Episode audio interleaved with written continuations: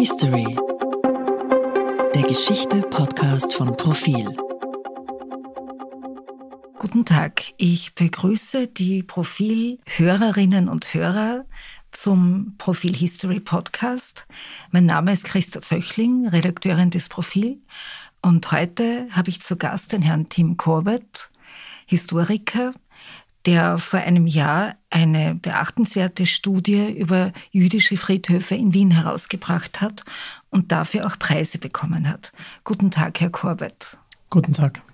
Herr Corbett, heute geht es allerdings nicht um jüdische Friedhöfe, sondern um das höchst umstrittene Denkmal des Karl Lueger, das am Karl-Lueger-Platz mitten in Wien steht.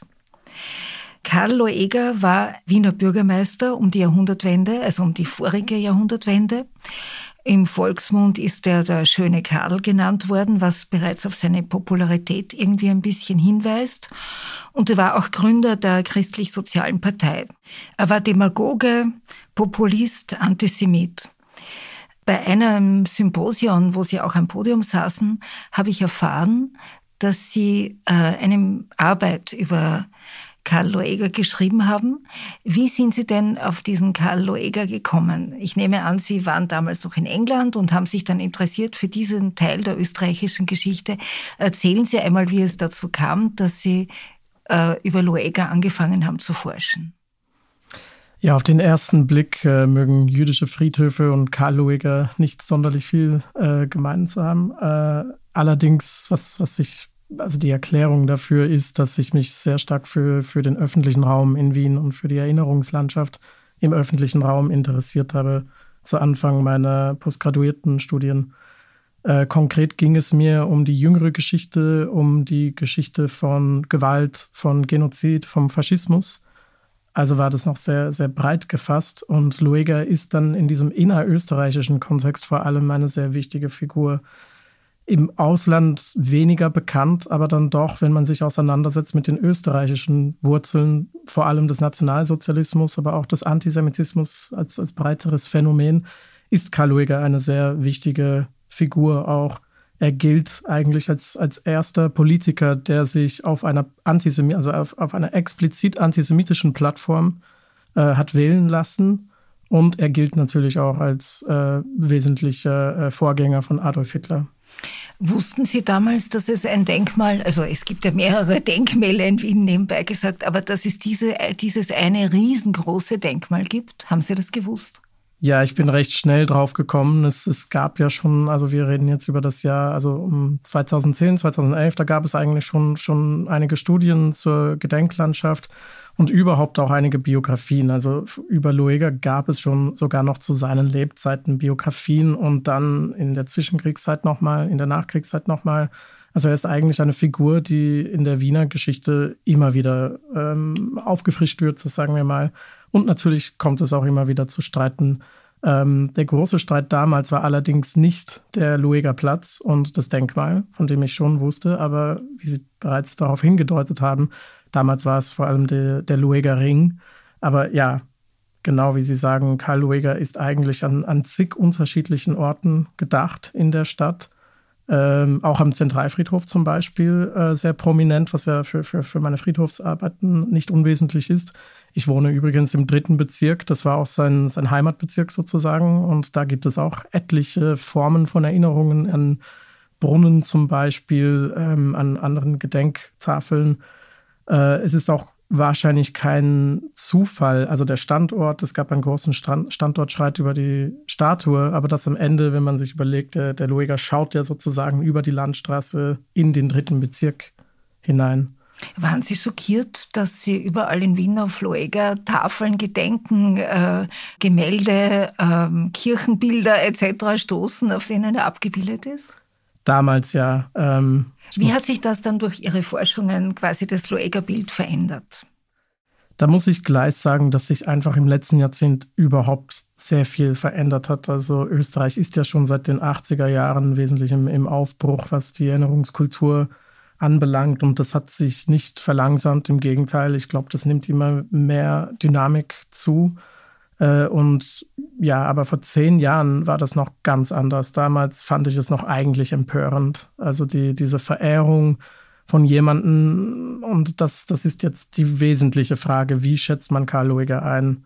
Ähm, diese Frage lasse ich jetzt einmal unbeantwortet. Was aber in diesem Zusammenhang besonders wichtig ist, ist die Nachwirkung von Karl Lueger.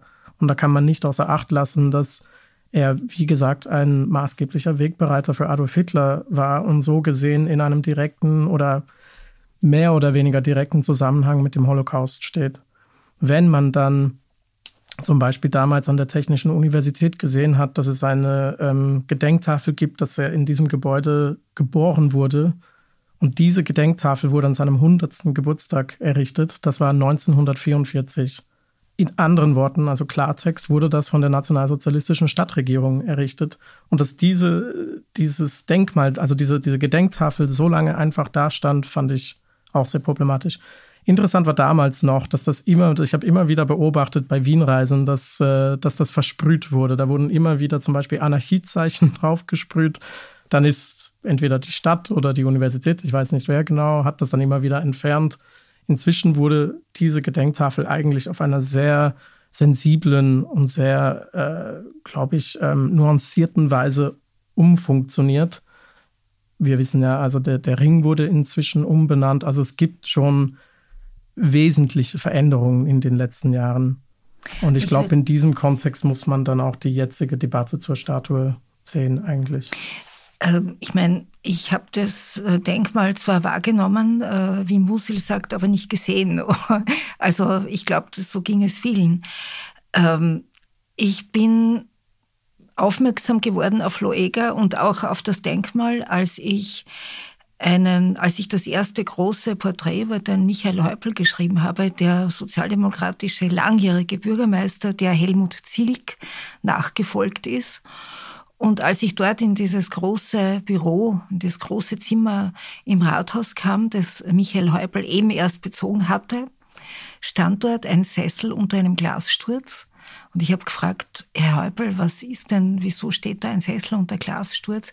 Sagt er, das ist der Loeger-Sessel. Und den hat mir der Helmut Zilk hinterlassen.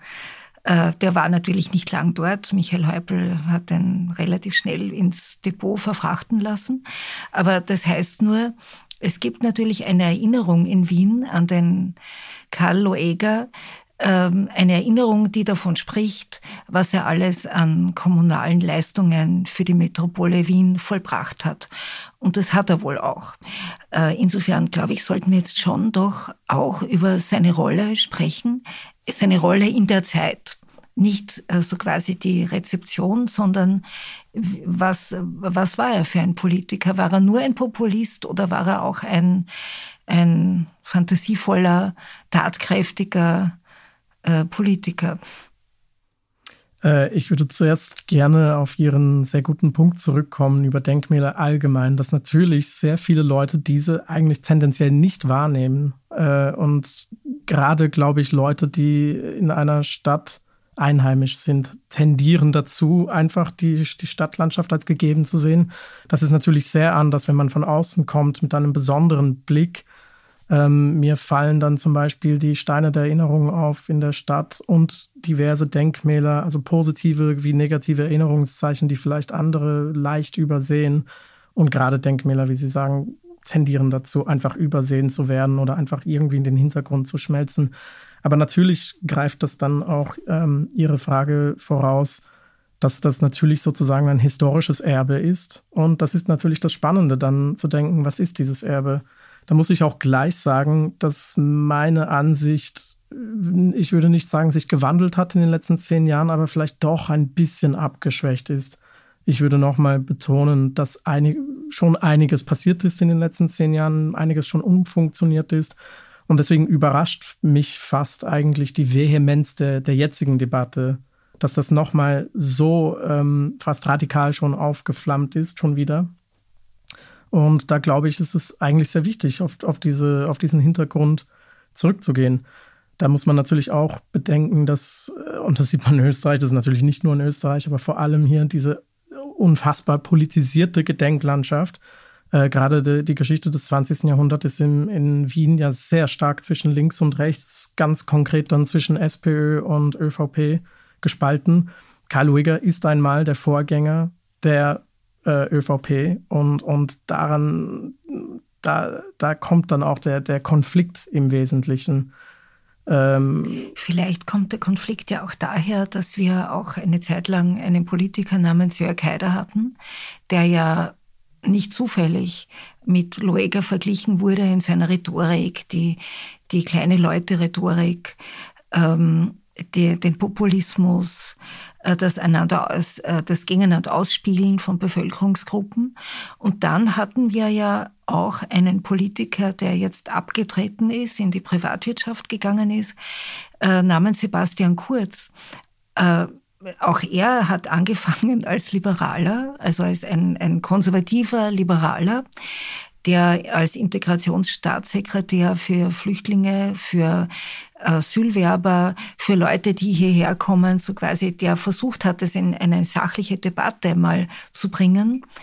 Und von dem man dann, dann schon den Eindruck hatte, dass er zur Stimmenmaximierung auch sehr populistische Töne in der Sache anspricht und auf dieser Klaviatur auch spielt. Es hat natürlich, äh, ich meine jetzt nicht, ich rede jetzt nicht vom Antisemitismus, aber von einer gewissen Ausländerfeindlichkeit. Und ähm, diese, dass man damit Stimmen bekommen kann, das ist eine österreichische Erfahrung. Und vielleicht ist deshalb die Reaktion auf das Denkmal auch so heftig, weil das den Menschen halt bewusst wird, vor allem den Jüngeren. Ich glaube, da haben Sie ganz recht. Ähm, ich glaube, Ihr Vergleich ist auch ein sehr wichtiger und interessanter. Deswegen habe ich auch die ÖVP erwähnt, weil da gibt es einfach eine historische Kontinuität, wenn auch eine brüchige. Also von der christlich-sozialen Partei in den ja, nennen wir es einfach den Ausdruck Faschismus und dann in die Nachkriegs-ÖVP. Und ich glaube, der, der Vergleich mit Sebastian Kurz ist wirklich nicht, äh, nicht falsch. Also gerade wenn man bedenkt, also eine, eine sehr, okay, also zurückzuspulen zu Luegas Zeiten. Er hat ja auch einen wesentlichen Gesinnungswandel durchgemacht. Er war am, Anfang in den 1860er, 70er Jahren eigentlich noch Teil der liberalen Partei Börsenkrach 73, das, das war sozusagen die, die, das Ende der liberalen Herrschaft. Luega war dann in den 1880er Jahren relativ parteilos, ist ein bisschen politisch herumgeirrt. Und eines meiner, ich sag mal, Lieblingszitate, nicht im positiven Sinne, ist, äh, glaube ich, von 1800, um, um 1892, wo er gesagt hat, äh, wir werden sehen, welche Kraft die stärkere ist, die demokratische oder die antisemitische, und wir werden uns fügen. Mhm. Und dann natürlich im Anschluss daran hat er seine damals noch die antisemitische Partei genannt, gegründet, die christlich-soziale Partei. Also ja, es, es, er war absolut ein Vorgänger von was man heute ein Populist nennen würde. Ganz wichtig in diesem Kontext ist auch die, ähm, die Reform von der, ähm, vom Wahlrecht in seiner Zeit, ähm, die sogenannte Kurien, die, die ausgebreitet wurden auch auf arbeitende Klassen interessanterweise für Wien, das ja eigentlich im 20. Jahrhundert so eine stark sozialdemokratische Stadt und die Verbindung von, von Sozialdemokratie mit den Arbeitern. Zu Luegas Zeit war das noch sehr anders. Er hat eigentlich diese arbeitende Klasse sehr stark für, für seine eher konservativ ausgerichtete ähm, und eben auch antisemitisch gefärbte ähm, politische Richtung mobilisieren können. Gegen das jüdische Großkapital und die Banken. Ne? Also das war ein, ein, sein Lieblingstopos, glaube ich, bei ihm. Aber Inwieweit hat er denn auch äh, tatsächlich, ich meine, es nannte sich, glaube ich, christlicher Sozialismus, das, was er vertreten hat. Inwieweit hat er denn da wirklich was gemacht oder war auch das nur Rhetorik?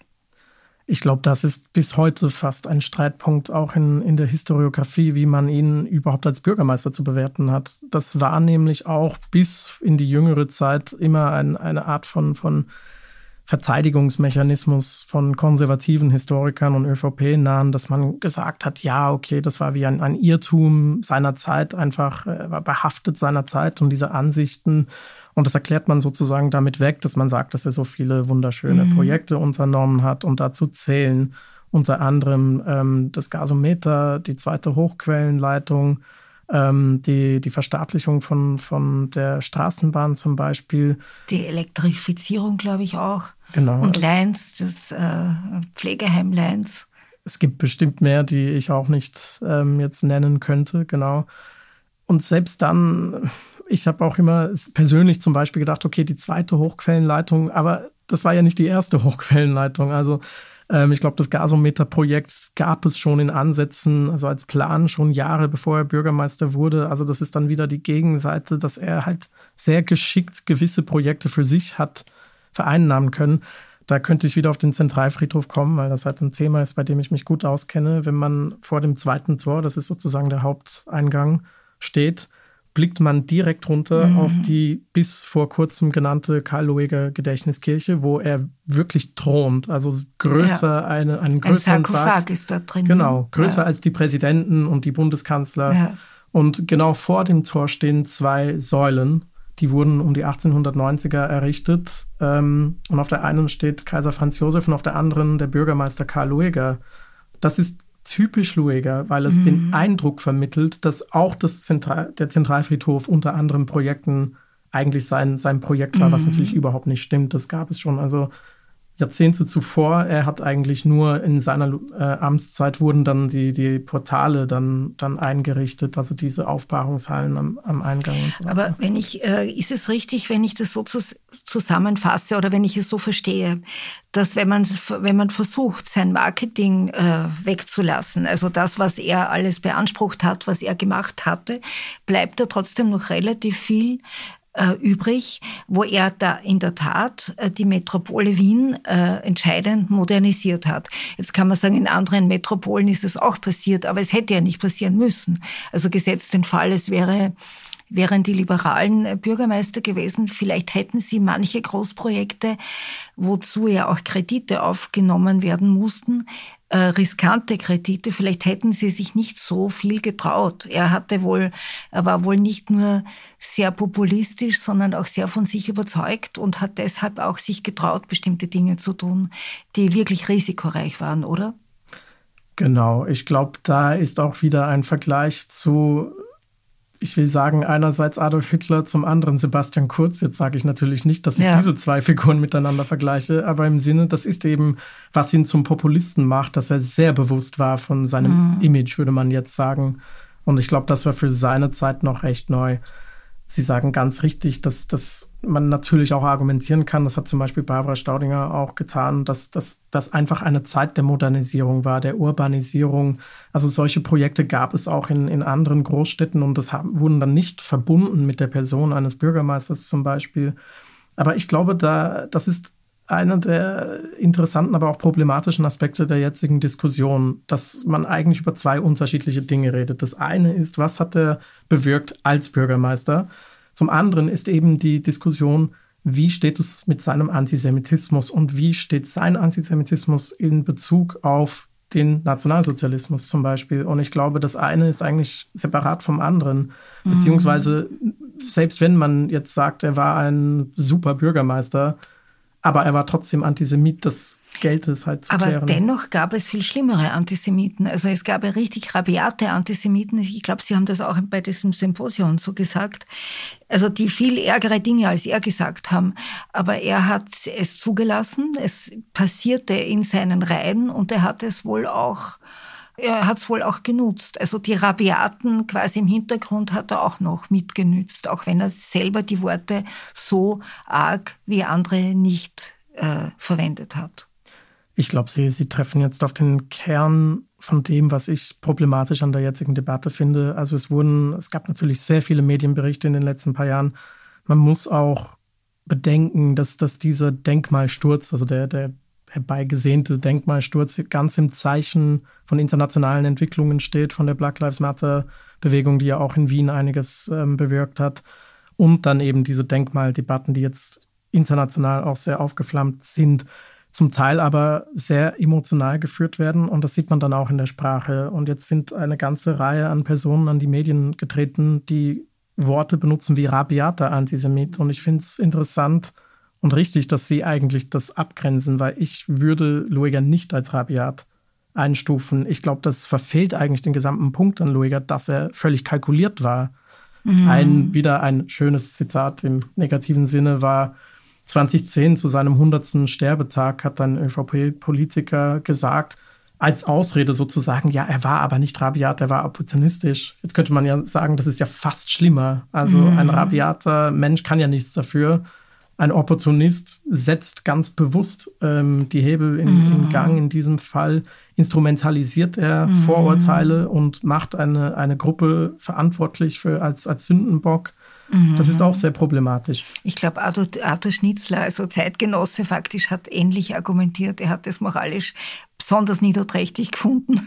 Also diese Kalkulation. Ja. Aber dann wiederum zu, zu sagen, dass, dass der, also den Lueger dann gleichzustellen mit die Art von Eben Rabiat, also wirklich ähm, mörderische Antisemiten, die es dann innerhalb von einer Generation danach gab, finde ich dann auch wiederum nicht, also wenigstens nicht komplett richtig. Wobei es gibt eines, ein Zitat von ihm äh, bei einer Rede in der Donaustadt, wo er, äh, der Anlass sind Pogrome mhm. 1905 ja, in genau. Russland. Und er warnt faktisch, er tut so, als, also er warnt davor, dass es revolutionäre äh, einen revolutionären Aufruhr gibt und er diesen fantasierten revolutionären Aufruhr hängt er quasi von vornherein den Juden unter Anführungszeichen um und äh, warnt sie und sagt, na, wenn, wenn da sowas passiert in Wien, dann werden wir, also dann, dann kann man für nichts mehr garantieren. Also eigentlich, äh, er spielt an, dass dann könnte es auch Pogrome geben. Und Ganz das wäre, richtig. würde er sogar richtig finden. Ungefähr so habe ich es in Erinnerung, dieses Zitat. Ganz richtig. Ich finde, ich glaube, das ist das schlimmste solche Zitat, das mir bewusst ist. Und das ist auch gruselig, wenn man das jetzt im Rückblick liest, weil das klingt wirklich wie eine Drohung. Da haben Sie ganz recht. Trotzdem finde ich auch das muss man dann als gezielte Strategie seinerseits ähm, verstehen. Ähm, es gibt ja auch den berühmten Zitat, äh, obwohl das nachträglich nicht klar ist, ob das ihm zugeschrieben wurde oder ob er es tatsächlich gesagt hat, dieses Ich bestimme, wer Jude ist. Mhm. Daran sieht man ja, dass, dass das ihm auch darum ging. Und, und das, das, das, äh, das greift auch überein mit, mit der jüngeren Forschung äh, zur jüdischen Geschichte in dieser Zeit, die von einer, ähm, man spricht von einer jüdischen Differenz ausgeht, also dass das eine sozial, also gesellschaftliche Aushandlung ist von Jüdischkeit, dass bestimmte Themen, wenn wir jetzt sprechen zum Beispiel über Kapital, ähm, über Korruption, äh, sozusagen mit Juden in, als Abstraktion in Verbindung gebracht wurden, das war eigentlich gängig in dieser mm. Zeit. Und ich glaube, mm. das muss man dann auch wieder kontextuell verstehen. Ich persönlich komme ja eher jetzt aus, aus der Richtung der, der jüdischen Geschichtsschreibung, jüdische Studien. Und es ist sehr auffällig, dass sehr viele ähm, sehr berühmte Zeitgenossen Luegas die jüdisch waren, auch so gesprochen haben. Mhm. Keiner mehr als Theodor Herzl eigentlich. Bei Theodor Herzl findet man wirklich gehässige Sprache, manchmal von Geldjuden, Börsejuden, Tintejuden, also dass, ja. dass diese Verfemung von Kapitalisten, von der Presse und so weiter das ist natürlich jetzt alles nicht verharmlosend gesagt, aber man muss sehen, dass das auch ein Diskurs der Zeit, an der sich alle, jüdisch und nicht jüdisch, auch angeknüpft haben. Und das hat Lueger dann eben sehr geschickt instrumentalisieren können. Ich meine, ich denke mir, wenn wir heute über bestimmte Politiker ähm, als Bonzen sprechen, dann könnte das unter Umständen in 100 Jahren auch äh, ganz, ganz schlimm wirken, wenn Bonzen äh, in, umgebracht worden wären. Ne? Also ich, insofern ist natürlich, muss man schon aufpassen, dass man den Diskurs, die Wortwahl von damals nicht in die heutige Zeit eins zu eins herüber transferiert.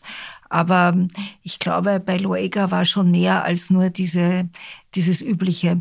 Nur äh, vielleicht zu diesem, von, zu diesem Auftritt in der Donaustadt. Ich habe dann geschaut, was andere Zeitungen drüber geschrieben haben. Und ich habe gesehen, zum Beispiel das Wiener Tagblatt, das, glaube ich, von einem jüdischen Chefredakteur geführt worden ist, äh, der schreibt, ich weiß nicht, ob er persönlich, aber es wurde geschrieben, äh, dass dieser Auftritt in der Donaustadt milieubedingt wahrscheinlich äh, quasi normal war. Also das war jetzt nichts, eigentlich nichts besonders Aufregendes.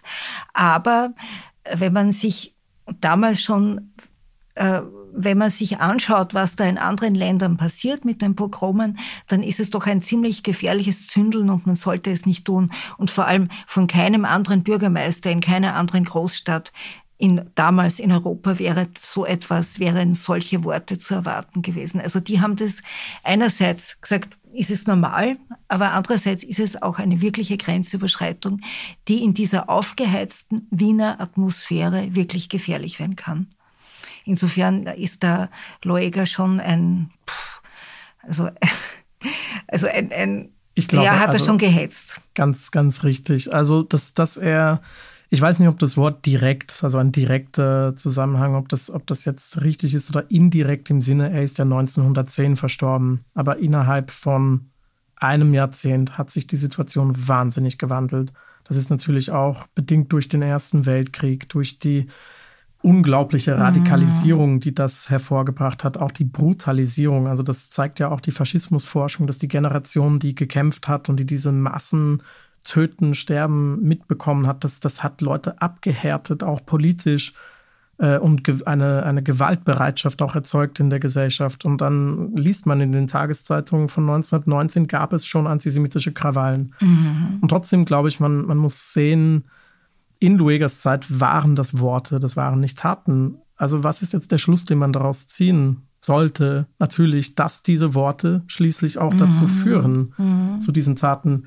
Gleichzeitig glaube ich, ich, ich bin sehr abgeneigt gegenüber Teleologie, also diese Vorstellung, dass, dass die Geschichte in eine Richtung deutet. Und es wäre natürlich zu einfach, dass man jetzt im Rückblick, im Wissen von, dem, von der Shoah zum Beispiel, dass man jetzt beginnt, ähm, diese, diese, diese Art von Linien zu erkennen. Aber trotzdem ist es natürlich klar, dass, dass Lueger in dieser Kontinuitätslinie auch steht. Ich meine, eine, eine Frage, die ich mir jetzt schon stelle beim Schreiben einer Geschichte darüber, warum hat die Kultusgemeinde damals, also warum hat sie erstens einmal mitgespendet, dass überhaupt dieses Denkmal da dann aufgestellt wird? Äh, warum äh, ist man so sorgsam eigentlich mit dem Loega umgegangen. Man hat ja doch irgendwie, man hat es ja miterlebt, man hat doch gewusst, man hat doch gehört, was er da gemacht hat. Wie, wie erklären Sie sich das? Ich glaube, das ist eine wirklich sehr interessante Frage. Ähm, ein kleines so Lieblingsthema von, von mir, dazu habe ich auch ein paar Artikel bereits ähm, veröffentlicht, ist das Verhältnis von jüdischen Organisationen und Individuen zum Austrofaschismus zum Beispiel. Und da gab es viel mhm. mehr Verbindungen, als man denken ja. würde.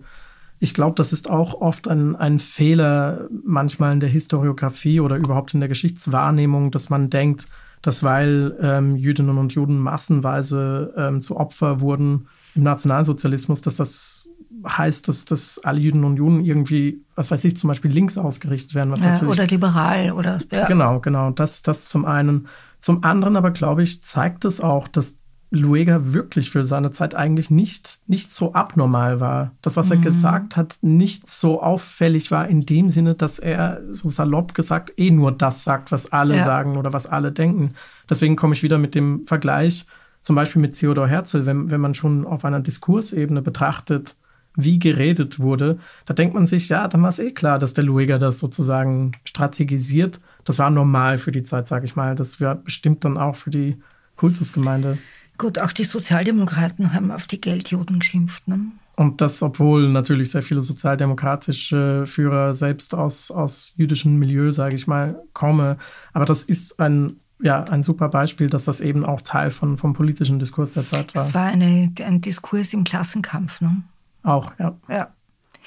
Äh, was glauben Sie, sollte denn jetzt mit diesem Denkmal geschehen? Also es gab vor zehn Jahren oder vor mittlerweile vor elf Jahren diesen Open Call, diese große Ausschreibung, wie kann man das künstlerisch oder wie immer so verändern, dass es ähm, was anderes bewirkt als eine Ehre für den Herrn Lueger. Äh, und es wurde da ein, ein Projekt auserkoren, das auf die Idee gekommen ist, ihn schief zu stellen, um 3,5 Grad nach rechts geneigt, also einen gekippten Lueger, mit, mit der Begründung, also die ich nachvollziehen kann, dass wenn ein so quasi wie der schiefe Turm von Pisa, es ist ein riesiges Denkmal, es ist ja, ich weiß nicht, 11 Meter hoch oder Meter 27 Meter hoch.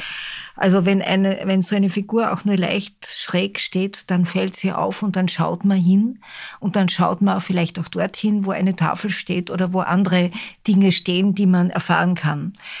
Das wurde jedenfalls nicht umgesetzt und jetzt gibt es eine neue, einen, einen, neuen Versuch, da etwas draus zu machen. Gleichzeitig gibt es wirklich gescheite Leute, die sagen, das sollte man ganz einfach sprengen wo dann würde eine Leerstelle entstehen und es würde vielleicht diese Leerstelle eine ein Jahr lang eine Leerstelle sein, über die geredet wird, aber ich fürchte, nach ein paar Jahren wäre dann gar nichts mehr. Das heißt, da würde auch niemand mehr kritisch auf diesen Platz schauen. Was meinen denn Sie, was da geschehen sollte? Ich glaube, dass das äh, übersteigt fast meine Kompetenz als Historiker. Die Diskussion ja, um Denkmäler also. gibt es ja seit Jahrzehnten ja. schon. Äh, Gerade zum Beispiel Holocaust-Denkmäler haben ja wahnsinnig viel verändert, wie wir überhaupt ähm, zu dieser Thematik von Gedenken mhm. im öffentlichen Raum stehen. Ähm, die sogenannte Counter-Monuments zum Beispiel gibt es ja schon in unzählige Formen. Äh, ich glaube, dieses Sprengen, das stammt ja von Dirk Rupnow, im, im, also dieses, diese konkrete Wortwahl und glaube ich, ist auch ein bisschen augenzwinkernd gemeint. Aber es ist natürlich auch eine Art von Ikonoklasmus, wo, wo man berechtigterweise fragt, okay, wieso müssen jetzt, also Denkmäler sind ja in sich eine Urgestalt des, des 19. Jahrhunderts, also eine Manie damals für diese, für diese plastische Erinnerung an, an eine beschönigte Vergangenheit. Da kann man natürlich fragen, brauchen wir das überhaupt noch? Ich glaube trotzdem, also wenn man mich vor zehn Jahren gefragt hätte, hätte ich das begrüßt wahrscheinlich. Das Sprengen. Das Sprengen, ja, ja, ein bisschen ikonoklastischer. Inzwischen bin ich da ein bisschen ambivalenter geworden. Ähm, ich kenne auch diese, diese Diskussionen, die es gab, ähm, zum Beispiel das Denkmal schiefzustellen. Inzwischen glaube ich, es bewirkt mehr, wenn man bestehende Sachen verändert und kritisch verändert, statt dass man sie einfach komplett entfernt. Ich stamme zum Beispiel ursprünglich aus München und da, da gibt es unzählige, ob, trotz Denazifizierung gibt es unzählige ähm, Erinnerungszeichen in der Stadt vom Nationalsozialismus. Am ehemaligen ähm, Finanzamtgebäude zum Beispiel steht noch ein, ein Reichsadler, wo man einfach das Hakenkreuz aus, aus der Lorbeerkranz rausgesprungen ja. hat. Und ansonsten steht dieser Reichsadler und der ist bis heute da. Und ich finde, das ist auch okay, weil das ist einfach ein Teil auch der Geschichte der Stadt, wenn man halt da, da, damit auch bewusst umgeht, wenn das auch bewusst ein Teil der Stadt ist. Ich glaube auch, über dieses Denkmal hinausgehend ist das eine, ja, auf Englisch gesagt, das Slippery Slope. Mhm. Also das ist auch die Frage, ja, wo hört man auf? Wie, wie schon besprochen, es gibt ja unzählige Lueger.